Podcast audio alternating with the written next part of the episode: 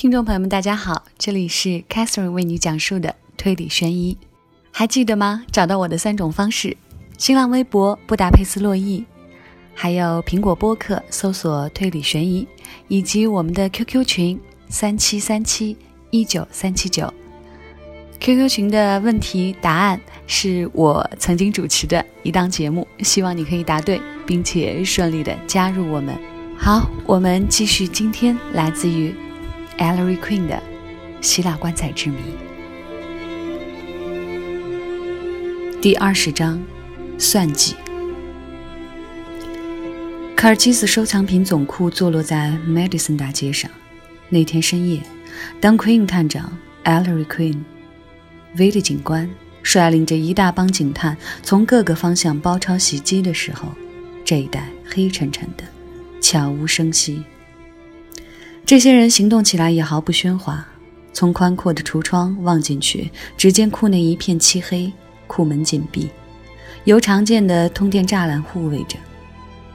然而，库门旁侧另有一个出入口，这引起了他们的注意。于是，探长和威利凑在一块儿耳语了几句，警官就伸出巨大的拇指去摁电梯，电钮上面有这样的字眼：“夜间电铃。”大家静悄悄地等候着，没有动静。威利就再去庆铃。五分钟过去了，里面既无声响，也无光亮。威利哼了一声，对几个手下人挥挥手，大家合力推门。一阵木头的嘎吱声、铰链般的啾唧声之后，众人栽倒在一堆，跌进了伸手不见五指的大厅。他们蜂拥着行经一段台阶，来到了另一扇门前。在手电筒的照射下，可以看出这扇门另有一个防盗报警器装置。他们肆无忌惮地猛力推门，显然毫不顾及会有报警讯号传到防卫局的中心枢纽去，结果就把门砸开了。门内是一间长长的漆黑的陈列室，室的长度相当于整幢房子的长度。他们手中电筒的摇曳光束，闪映出墙壁上挂着的无数张不会动弹的描绘出来的面庞，也映现出放置在立地橱内的珍奇古玩，还有许多件苍白的雕塑作品。一切都是那么井井有条，他们的到来似乎并未使什么人受到惊动。将近陈列室的末端，靠左手，从一道开启着的门口射出了一缕光亮。探长喊道。斯隆，斯隆先生。可是没人应声。他们朝着发出光亮处一拥而入，在进门处，见那开启的铁门上有一块牌子：“Gilbert 斯隆先生专用。”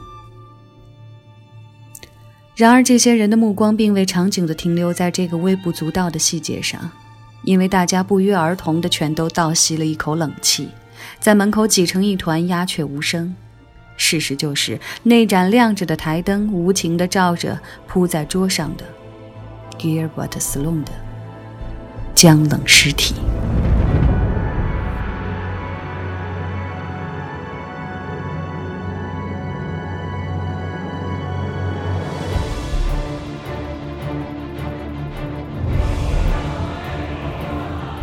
没有什么食物可供研究。这批人在房内四下站着，有人已经沁按了电灯的开关，低头凝视着 Gilbert Sloan 的开了花的血淋淋的脑袋。桌子就在专用写字间的中央，他坐在桌旁，脑袋向左倾搭在一个绿色的台用吸墨器上。桌子的一侧正对着门，所以从门外的陈列室望到里面，只能瞧见斯隆身子的侧影。他坐在皮椅内，身子前俯，左臂搁在吸墨器上面。右臂沿着椅边垂向地板，就在右手下面的地板上掉落着一支左轮手枪，离死人的手指尖儿只有几英寸之遥，就好像是从他手中滑落的。探长俯下身来，不去碰触尸体，细细观察了死者右面的太阳穴。写字间的灯光恰好照在太阳穴上，太阳穴上有个深深的洞，支离破碎，血迹猩红。见着斑斑点点的黑色火药痕，毫无疑问，枪弹正是从这儿打进去的。老探长匍匐在地上，仔仔细细拆开了左轮手枪，子弹是满膛的，就缺少了一颗。他嗅了嗅枪，点了点头。如果这不是自杀的话，那我就是猴子的舅舅吧。艾勒瑞对着房间打量了一番，这个写字间小而整洁，看起来一切都有条不紊，没有任何出乱子的迹象。这时，探长一把左轮手枪用纱布包好，派一名警探拿去查看是谁的手枪。这名警探走了之后，他就转身朝着艾勒瑞：“怎么样？事到如今，你还不满足吗？你还认为这是一个圈套吗？”艾勒瑞两眼出神，若有所思。他喃喃自语：“不，看起来是够逼真的。不过我实在摸不透他为什么非要自杀不可。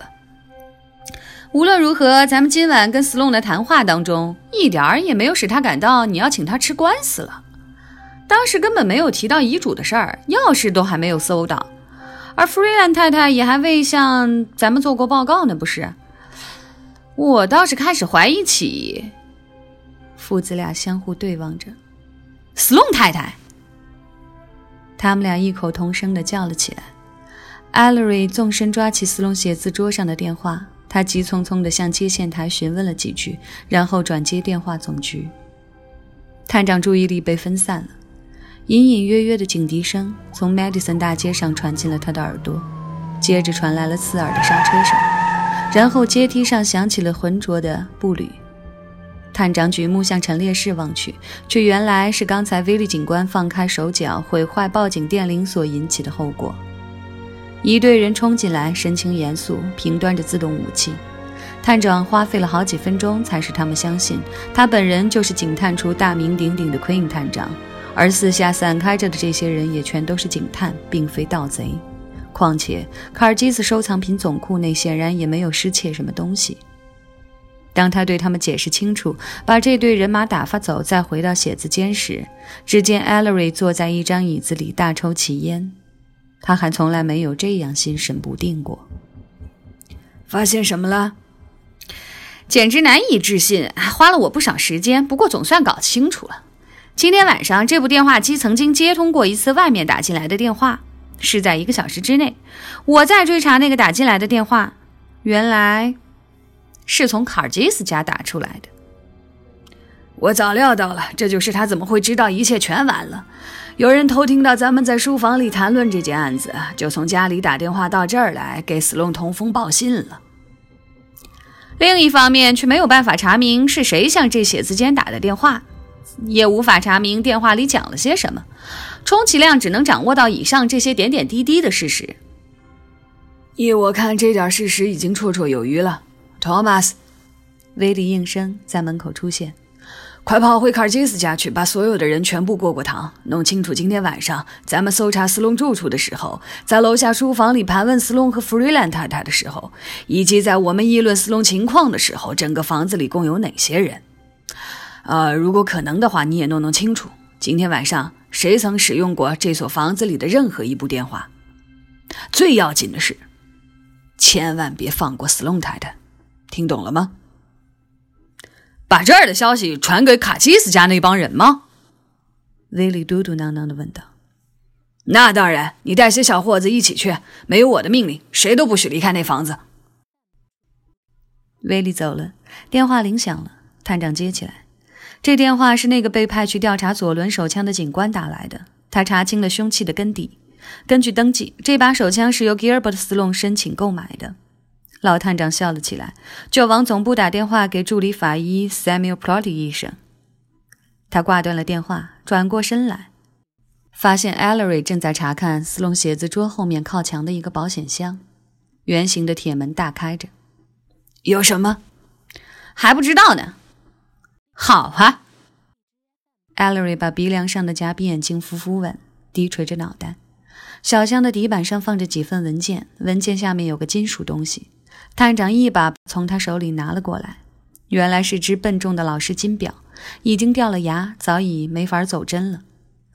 老头子把表翻转过来，准是他，没错，Ellery，水落石出了，毫无疑问，整个这件事情总算了结了。Ellery 仔细观察这只表，表底金壳的背面石刻着微小的小字，字迹已经磨损的差不多看不出来了。就是这个姓名，Albert Grimshaw。石刻的年代确实相当久远。Allery 看起来比以前更不满意了。尤其加重他心事的是，探长把表揣进了马甲口袋中，说道：“这是不成问题的，罪证确凿。斯隆显然是在捞走期票的同时，从格瑞姆校的身上掏走了表。再配上斯隆自杀这件事儿，那就千真万确的坐实了斯隆的罪行。对此，嗯，我完全同意您的见解。” Ellery 愁容满面地说。没过多久，Miles 伍德拉夫和地方检察官 Paper 也来到了这个自杀的现场，两人都铁板着脸，俯视着 Gilbert Sloan 的遗体。斯隆就是这么一个人，伍德拉夫说道。他那张通常总是红彤彤的脸上鼓起了青筋。我早就知道投遗嘱的人头一个就是他，这下可好了，探长，万事大吉了吗？是啊，谢天谢地。这家伙糟糕透了，想一死了之啊！真是胆小鬼。不过我倒确实曾经听说，斯隆这人素来娘娘腔。刚才伍德拉夫和我正要回到卡尔基斯的家去，半道上碰见了威利警官，他告诉我们这儿发生的事儿，我们就赶紧到这儿来了。伍德拉夫，你就把遗嘱的情况跟他们谈谈吧。”佩伯说道。伍德拉夫在角落中那张时髦的长沙发里一屁股坐下，擦抹着脸。没什么可多讲的，那张残片正是不假的。我想赔本能证实这一点，它跟我的卷宗里那份副本完全结合的一模一样，并且那个笔记手写的格瑞姆小的名字正是出自卡尔基斯之手，一点没错，一点没错。很好，不过咱们必须得搞得确确实实啊。那张残片和那份副本，你有没有带来？当然带来了。伍德拉夫把一只硕大的铝送纸袋递给探长。我另外还拿了几份卡尔金斯手记放在里面，你不妨看看。老头子往纸袋里张望了一下，点点头，就向站在附近的一名警探招招手：“Johnson，你去找一找那位笔记专家 Una Lambert，他家住址你总可以到总部去查查的。嗯，你找他把这个纸袋里全部手机都检验一遍。”再把烧剩的残片上的笔记也验证一下，我要立刻就知道检验的结果。就在 Johnson 走出去的时候，瘦长身材的 Bloody 医生晃悠悠的进了房间，嘴里免不了咬住了一根雪茄烟。来了，医生，又有一个死人来做你的生意了。嗯，看来这大概是最后一个了。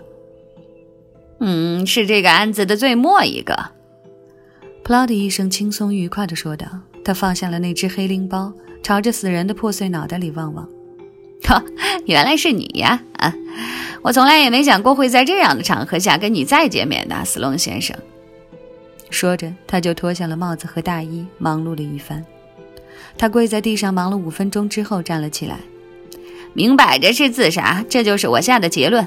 除非在场的还有哪位另有高见。左轮手枪呢？哦，我派人拿走了，拿去核查一下，大概是点三八口径吧。呃，对，我之所以这样说，是因为找不着子弹。你说什么？艾莉马上问道。别着急，Queen，到这儿来。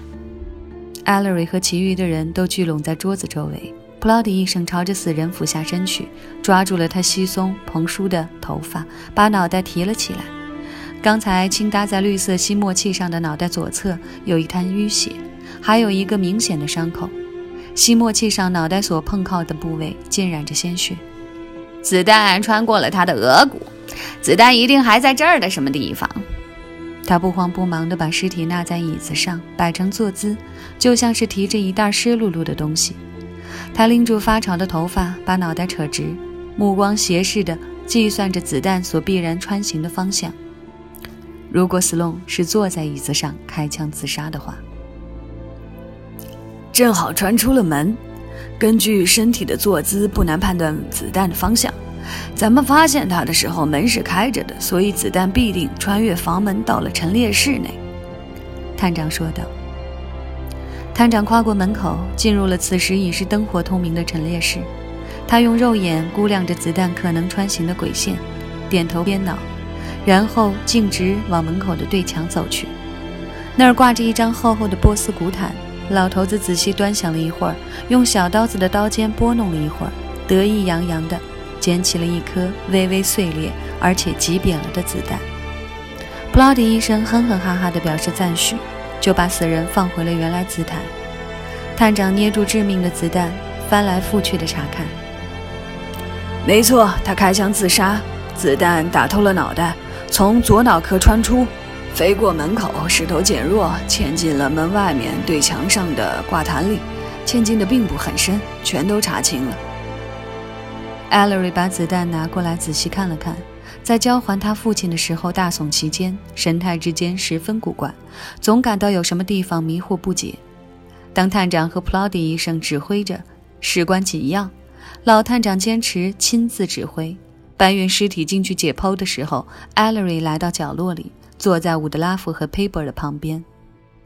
当尸体被搬过长长的陈列室的时候，威利警官正迈步走上台阶，他行清担架，正眼也不看一眼，就像步兵操练似的直冲进写字间。他头上那顶大毡帽像是阅兵式时的高顶皮军帽。进来之后也懒得摘掉，就对探长大声说道：“真不走运，走不走运其实没啥关系。你查到了什么？今天晚上没人打过电话，至少他们是这样说的。那是理所当然了，无论谁打的电话都不会承认的。这一点也许永远也查不出来了。嗯，明摆着就是斯隆太太给斯隆通风报的信。咱们在书房里议论的时候，可能被他偷听了去。”他就哀悼能甩掉弗里兰太太这个尾巴时，匆匆忙忙地给斯隆打了个电话。他或许是斯隆的同谋，或许毫不知情，但偷听到咱们说的那些话之后，心知出了什么毛病，就赶紧向她的丈夫问清楚真相。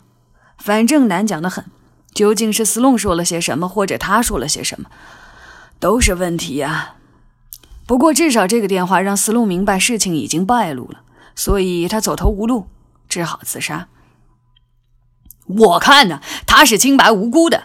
当他听到消息时，立刻就昏厥了过去。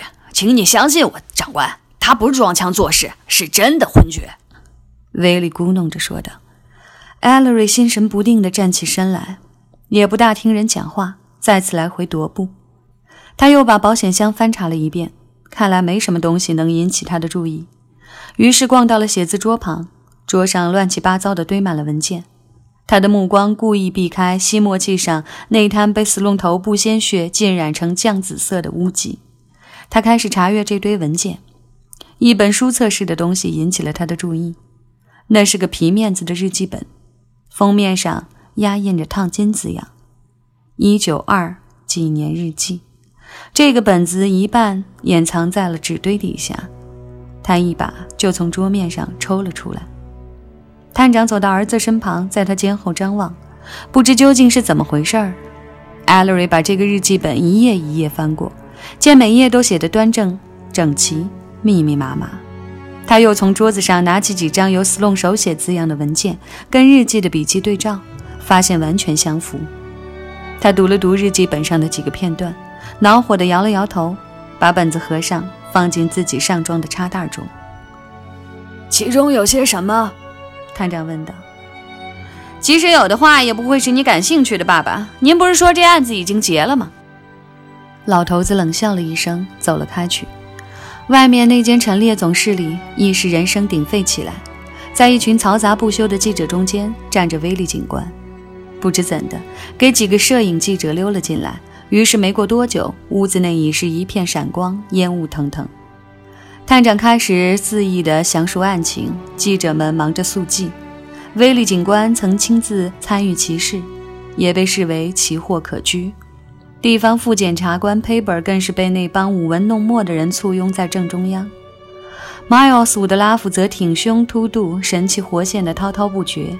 他讲话的要点就是，他，伍德拉夫律师早就看清了案犯是谁。哎，老弟呀，你们心中有数吧？这一番调查研究的官样文章总是免不了的呀。警察总部和警探处，在这一阵非凡的热闹之中，Ellery Queen 却趁人不注意溜出了写字间。他在陈列室的雕塑中，在墙上悬挂着的一幅幅名画下穿行而过。他放轻了脚步，走下台阶，跨出了已被砸破的前门，隐身在 Madison 大街的阴冷黑暗之中，如释重负。过了十五分钟，探长找到了他。他正靠在壮壮暗影中的橱窗上，发胀的脑袋中兴起了各式各样的朦胧的想法，思潮起伏。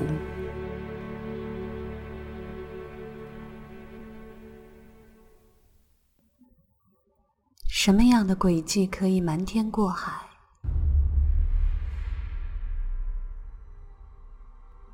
什么样的现场？会让你毛骨悚然。什么样的情节会让你坐立难安？什么样的故事会让你意犹未尽？嘘，听 Catherine，听推理悬疑。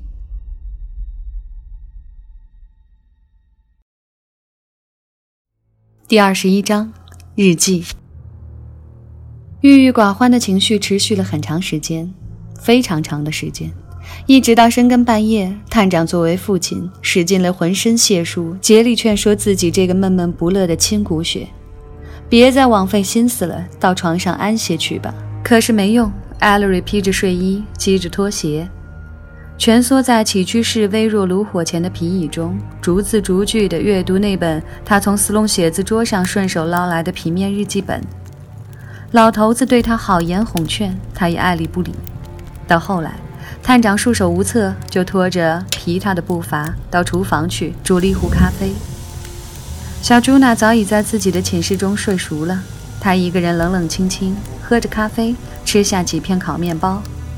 Ellery 将那本日记本全部研究一遍之后，嗅到了香味的刺激，于是揉了揉惺忪的倦眼，走进厨房，自己斟了一杯咖啡。父子俩对喝着，仍旧一言不发，冷静的使人的耳骨难受。老头子板着脸拍了一下桌子：“告诉爸爸，孩子，你是被什么鬼缠住了？”“哎，你问的好，我一直在等你问的。”就像麦克白夫人一样耐着性子等待，你一口咬定是 Gilbert Sloane 杀害了自己的亲兄弟 Albert Grimshaw。你所根据的是那些明摆着的现象，你认为案情已经一清二楚了。那么我倒想请问你一下，那封告发 Sloane 与 Grimshaw 的亲兄弟关系的匿名信是谁寄来的呢？往下说吧，把你心里的话全抖了出来吧。凡事总会有答案的。哦，是这样吗？那很好，我来隐身发挥一下吧。Sloan 不会自己寄那封信，这是显而易见的。难道他犯了罪还会向警方提供不利于自己的情报吗？当然不会。那么那封信究竟是谁写的呢？请记住，Sloan 讲过，这世界上除了他本人之外，没有一个人，甚至包括他嫡亲兄弟 Grimshaw 在内，知道 Gilbert Sloan 其人与被杀者就是兄弟。所以我再问一遍，信是谁写的？因为写信的人必定就是知情的人。然而情况看来是，除了唯一绝不会写这封信的人之外，没有任何人会写这封信。这实在讲不通啊！哎，我的儿啊，比这更容易回答的问题实在没有了。信当然不是斯隆写的，可他是谁写的呢？这无关紧要。因为所谓除他之外没有别人知道，这只是斯隆自己的说法，你懂吗？可以肯定，如果斯隆讲的是实话，这问题倒是难以解答了。然而斯隆本身是个罪犯，他所讲的一切都是值得怀疑的，尤其是如果他讲这话的时候，事实也正是如此，自以为还很安全，谎话可以把水搅浑，扰乱警察的视线。所以看来很可能，另外确实有人知道斯隆其人与格瑞姆肖是兄弟，必定是斯隆自己对什么人透露过，最可能是曾向斯隆太太透露过。虽然确实很难理解为什么他会密告自己的丈夫，这正是问题的关键啊。因为在你自己对 Sloan 犯罪作案的分析中，断定 Sloan 太太就是打电话给 Sloan 吹风的人。这跟出于恶意而写匿名信的人，肯定是风马牛不相及的两码事儿吧？好吧，那就从这个角度来讨论吧。Sloan 有冤家对头吗？这不在话下。有一个现成的例子，那就是 Freeland 太太。所以说不定他就是写信的人。至于他怎么会晓得这层兄弟关系，那当然是颇费猜测的喽。不过我敢打赌，那你准输。丹麦的气氛乱糟糟，真使我头疼，头疼欲裂。我死也不相信。他话没讲完，面孔拉得更长了。如果还能够拉得更长的话，他恶狠狠地把火柴棒往渐渐熄灭的火炉中丢去。叮铃铃的电话铃声把父子俩吓了一跳。这样的深更半夜还有谁会打电话来呢？嗯，喂，哦，早安，很好嘛，你发现什么了？哦，原来如此，哼，那好啊，现在快上床去吧。年轻姑娘的娇躯最不宜熬夜啊，哈哈，妙极了。晚安，好孩子。他含笑挂断了电话。艾莉瑞眉目之间流露出询问的意思。哦，是 Una Lambert 打来的。他说烧剩的遗嘱残片上的手写姓名，液晶核实无误，是卡尔基斯的亲笔。毫无疑问。他还说，其他一切迹象都表明残片是遗嘱原件的一部分。真是，这消息不知为什么反而使艾莉瑞垂头丧气，真是探长觉得不可思议。老头子忍无可忍，发起脾气来。天哪！我看你大概是不愿意这件案子了结了。别骂我，爸爸，我是再渴望结案也没有了，但是一定要圆圆满满的结案。好啊，我觉得已经很圆满了。斯隆的罪证完全确凿，而斯隆与 Scream 校的同党从此不存于人世，一切都太平无事了。因为照你的讲法，Scream 校的同党是知道 Knox 拥有某件达芬奇作品的唯一外人。而今此人已丢了性命，虽然这幅画的交易现在只有警察当局知道，这就意味着咱们可以转而做 James Knox 先生的工作了。如果那幅画真是 Grimshaw 从 Victoria 博物馆偷出来的赃物，咱们可得把它追回来。你发出去的电报有回讯了吗？一个字儿也没有。我真是不懂博物馆怎么不给个回音。不管怎样，如果那帮英国人打算把画从诺克斯手里收回的话，那可得费一番手脚呢。诺克斯有钱有势，不难给自己开拓个干干净净。我认为我们还得跟桑普森从长计议，我不想把这个阔佬惹火了。你要解决这件事儿，来日方长呢。那个博物馆总不见得愿意传得沸沸扬扬，让外界把他们专家鉴定为达芬奇真迹，并且也作为真迹公开展览过的名画，说成是一文不值的赝品。我这是指这幅画真的是赝品而言。要晓得，咱们现在是仅凭诺克斯一个人的说法而已。嗯，哎，越来越复杂了，别扯这些了，咱们还是谈谈斯隆这个案子吧。托马斯从 Benedict 旅馆的住客登记簿上搞来了 Grimshaw 所住的那个星期四和星期五的住客名单。看来这上面的名字没有一个是与本案有相关的人员，或者是有所牵连的。我认为这也是可想而知的。Sloan 说，他认为那个人是 Grimshaw 在旅馆内结识的，必定是撒谎。这个神秘客人必定是另有其人，说不定和本案完全不相干。是在 Sloan 来之后来的。听我说，爸爸，从表面上看，一切迹象确实丝丝入扣。然而，令人不安的地方也正是在这儿，一切都太巧合了，反而使我无法放心。请别忘了，上一次我们我已经中过诡计，而做出了一个结论。要不是完完全全由于偶然原因而使诡计被戳穿的话，这个结论这时早已肯定下来，早就公布出去了。也早已经丢在脑后了。这次的这个结论呢，看来可以说是颠扑不破的。我找不出岔子来，不过总觉得里边有毛病。可是你硬是要用脑袋往石墙上碰，不会有什么好处的呀，孩子。碰一碰，说不定能碰出点灵感来。我给你看一看吧。艾 l 瑞拿起了笔记本，探长穿着粘拖鞋，惴惴不安地站了起来。艾勒瑞把这个本子打开，翻到最后一项记录上，在签印日期星期日十月十号下面，整齐清楚地用手写的小写字母做了日记。对面那一页的上端签印着星期一十月十一日，整页空白。这儿看见了吧？我一直在仔细琢磨这本私人的，因此也是有趣的日记本。一望而知，斯隆今天晚上没有记下任何东西。照你们所说，今晚是他自杀的日子。让我先大致提一提这本日记的概况吧。当然啦，有一个事实姑且撇开不谈，那就是整个本子里没有一处提到有关勒死 Grimshaw 的事儿。另外还有一个事实，那就是对卡尔基斯的死亡，也不过像记流水账似的一笔带过。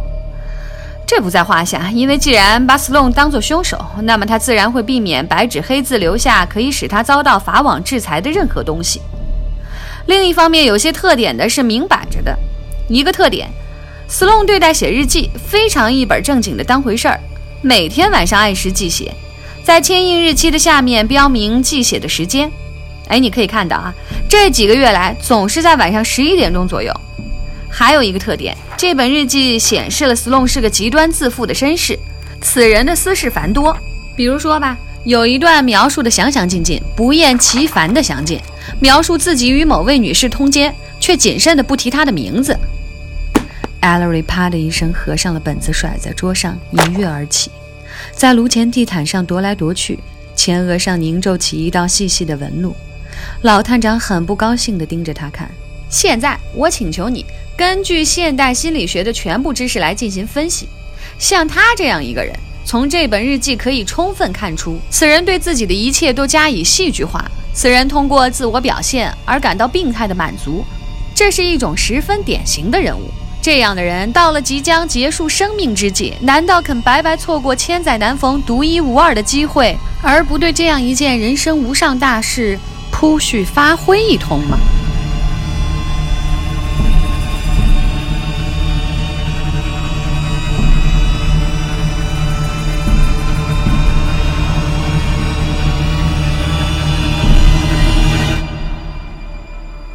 也许正是由于想到自己面临着死亡，所以把心头的种种思虑全都放到一边去了。我不以为然。斯隆他既然接到电话，知道警方已经怀疑上他，他自己心里明白，再也不能逍遥法外了。能够不受干扰的办些事情的时间不多了。在这种情况下，照他那种个性，势必产生强烈愿望，非把自己最后一点英雄史记载入史册不可。况且客观条件也支持了我的这个论点，那就是出事儿的时间大概是十一点钟，正是他习以为常的在这本小小的日记中倾诉衷肠的时间。然而呢，这一页他一个字儿也没记，没记一个字儿啊！他像发高烧似的，两眼水汪汪。于是探长站起身来，瘦小的手按在艾 l 瑞的肩膀上，简直是用母性的温柔去摇晃他。来吧，别太激动了。这话听起来确实不错，但并不能证实任何问题呀，孩子。去睡吧。对呀，他什么也证明不了呀。在一片漆黑中，过了半个小时之后，他听见父亲发出了轻微的鼾声，便自言自语道：“然而，正是这样一个心理上的迹象，使我产生了疑问：Gilbert Sloan 究竟是不是自杀？”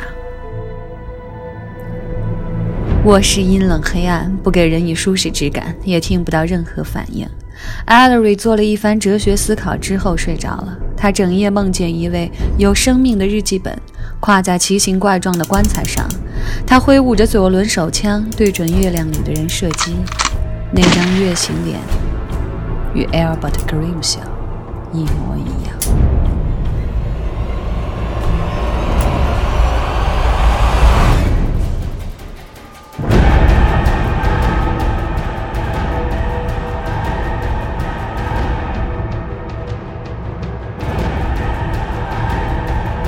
那么，斯隆到底是自杀还是他杀呢？？Allery 从这本日记本里发现的只是这么一点线索吗？下周同一时间，你要继续收听 Catherine 的推理悬疑。拜拜。